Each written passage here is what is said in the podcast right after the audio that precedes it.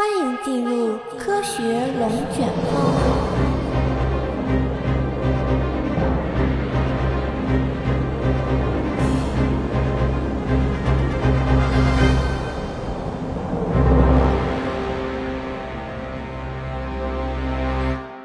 大家好，欢迎来到科学龙卷风，我是治愈系科普 UP 主小叶。这一期我们继续讲述维生素的故事。一九三二年的某一天，一位名叫做理查德·库恩的生物化学家收到了德国自然科学编辑部的最新一期刊物。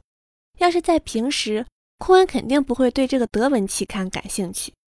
在他的印象中，这本东西无非是英国自然期刊的德国山寨版罢了。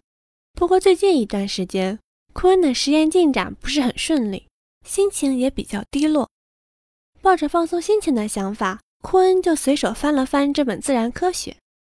忽然，他看到了自己的熟人奥托·沃伯格的名字。沃伯格是一名德国的生理学家。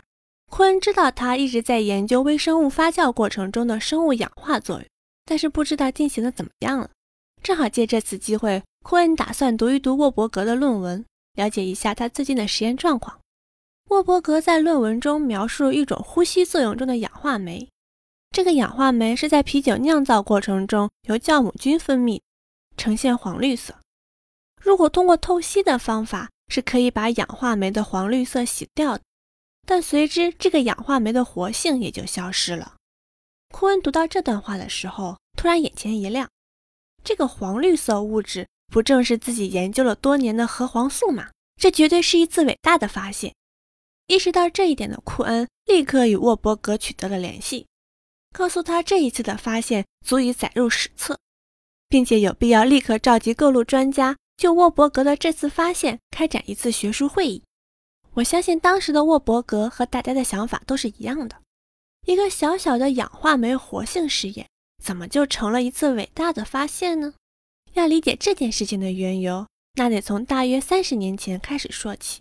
二十世纪初期，一位美国生物化学家阿尔默·麦克勒姆试图回答所有营养学家都感兴趣的两个问题：有多少种营养物质是人类所必需的？它们分别是什么？这两个问题放在今天，那是再简单不过了。不过在那个年代，维生素都还没有被发现。探索未知的营养物质，就跟在地球上探索新大陆那样令人着迷。麦克勒姆从小就对这个世界充满好奇心，养成了广泛阅读书籍的良好习惯。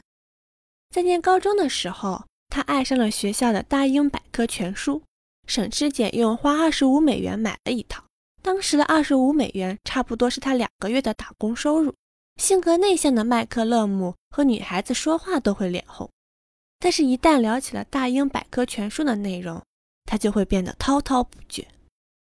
一九零七年的某天，麦克勒姆购买了德国生物学家理查德·玛丽编写的三十七卷《人类进化史》，打算花一年的时间仔细阅读一下。根据书中记载，一八七三年至一九零六年间，人类在小动物身上进行了大约十三项实验，在这些实验中，小动物都未能正常生长，几个星期之后就死了。在反复研究之后，麦克勒姆找到了这些实验中的一个共性：所有的小动物的饲料仅仅只包含了纯化后的蛋白质、脂肪、碳水化合物和无机盐，没有任何别的物质。他对此感到十分好奇。他觉得这些实验不正是说明了仅仅吃这些纯化后的食物是不够的吗？于是，麦克勒姆决定从营养学的角度对这个问题进行解答。首先，他给上述实验中的饲养方式起了一个名字，叫做“纯净饮食”。然后，为了寻找纯净饮食中缺少什么必要的营养物质，他打算在老鼠身上做相关的实验。一九零八年一月，美国首个用于营养学研究的鼠群就诞生了。在接下来的七年里，麦克勒姆和他的助手。玛格丽特·戴维斯对纯净饮食造成的小鼠发育不良现象进行了详细的研究。他们发现，如果在纯净饮食中添加百分之二的小麦胚乳或者是牛奶粉末，小鼠们的生长就会恢复正常。因此，麦克勒姆认为，在小麦胚乳或者牛奶中有一种未知物质，对幼鼠的生长是必不可少的。刚开始，麦克勒姆以为这种物质就是克里斯蒂安·艾克曼早些时候描述的抗脚气病因子，因为当时已经知道糙米饮食可以治疗脚气病。但是在后面的实验中，他还观察到这种未知物质十分耐热，在一百摄氏度下加热一小时都不会失去活性。这种耐热的特性似乎与抗脚气病因子有所不同。不过可惜的是，麦克勒姆最终没能够成功提纯和分离这种物质。关于艾克曼的抗脚气病因子，我们在脚气病那一期已经有了详细的介绍。感兴趣的朋友可以翻看维生素那些事的第一期视频，这里就不多聊了。差不多在同一时期，约瑟夫·戈德伯格在美国南部各州负责调查糙皮病的原因。当他看到麦克勒姆的实验后，立刻对其进行了重复。在他的实验里，这些纯净饮食的幼鼠也可以通过在食物中添加酵母而获得健康，但是在恢复之前，它们都会有不同程度的皮肤损伤。戈德伯格毫不犹豫地认为，麦克勒姆报道的未知物质就是自己预言的抗糙皮病因子。很明显，哥德伯格的这个结论下得有点操之过急了。与糙皮病有关的饮食因子，大家可以翻看我讲糙皮病的那一期，顺便关注一下我们科学龙卷风，这样你就不会错过整个维生素系列啦。不过就这件事上，我们还真不能责怪哥德伯格，因为他确确实实在实验中看到了小鼠的皮肤出现了损伤。一九二七年，哥德伯格也用他的这个实验成功说服了当时的英国膳食委员会，认为这个未知物质。就是抗糙皮病因子。然而，有两位英国营养学家哈里耶特·奇克和玛格丽特·罗斯科始终对这个结论抱有一丝怀疑。第二年，也就是1928年，为了验证未知物质到底是不是抗糙皮病因子，奇克和罗斯科翻阅了至今为止所有的类似的研究。在这些研究中，缺乏未知物质的小鼠偶尔会有皮肤炎的症状出现。但是有时候又不会出现皮肤炎，这个现象让两个人觉得未知物质其实并不是一个单一的物质，很可能是个复合物，至少它的主要成分肯定不是抗糙皮病因子。在科学界，科学家们对每一项科学研究的可重复性都是有严格的要求的。不过，我觉得“重复性”一词算的是翻译的最糟糕的科研词语之一了。英文的科学论文中。有 repeatability 和 reproducibility 之分，前者应该翻译成可重复性，后者应该翻译成可再现性。重复性看的是针对同一个实验、同一个仪器或个人在同一条件下测量的结果变化，反映的是实验的误差；而在线性看的是整个研究或实验是否可以被其他人完整复制。如果能够分清可重复性和可再现性。那么就不难理解哥德伯格为什么会出错了。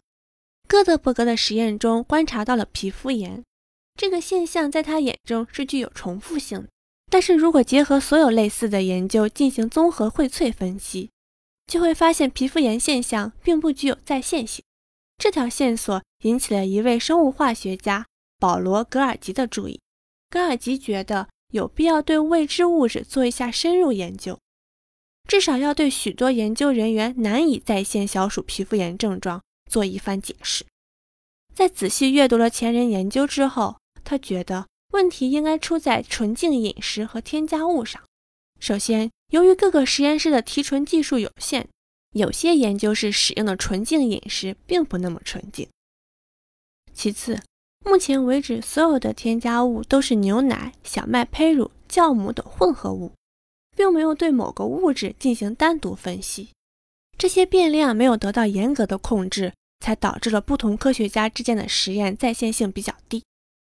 于是，格尔吉找到了理查德·库恩，打算对小鼠纯净饮食实验做一个盖棺定论。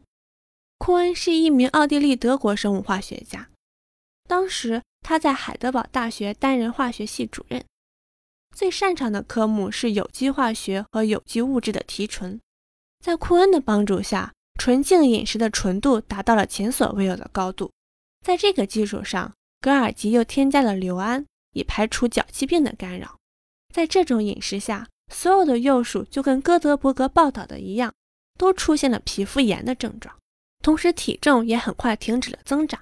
但在添加酵母、米糠、肝脏的水提取物和浓缩牛奶以后，就恢复了健康。这项研究就已经把范围缩小到了上述食物中的水溶性物质中。幸运的是，高尔基和库恩都在这些水提取物中观察到了一个现象：它们都含有一种黄绿色荧光色素。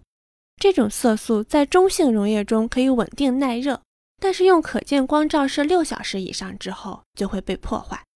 利用这一特性，格尔基和库恩利用酵母提取物又做了一次小鼠实验。所有的处理都和以前一样，只不过这一次他们把酵母提取物进行了充分的光照，也就是说，在这次实验中，他们刻意的破坏了酵母提取物中的黄绿色素。实验结果出来以后，格尔吉恍然大悟：所有的幼鼠都没有表现出皮肤炎的症状，可是它们也没有生长。这些结果足以证明，幼鼠的生长停滞和皮肤炎是由不同的因子造成的。麦克勒姆发现的未知物质更有可能是这种黄绿色荧光色素，而并非哥德伯格所说的抗糙皮病因子。自那以后，格尔吉就给这种色素起了一个新的名字，叫促生长因子。高尔基成功的验证了未知物质的功能，并将其与抗糙皮病因子划清了界限。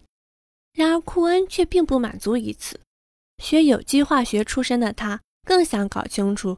这种促生长因子的结构，想要更深刻地理解它的作用。和糙皮病、脚气病不同的是，当时的人类社会并没有任何严重的致命疾病是和缺乏这种黄绿色的促生长因子有关，因而促生长因子在当时的科研界并不受到重视，甚至有人质疑它的研究价值。这些问题正是库恩即将面对的。克服种种阻碍，坚持研究促生长因子的库恩。最后给人类带来怎样的突破呢？我们在下一期节目中揭晓答案，记得关注哟。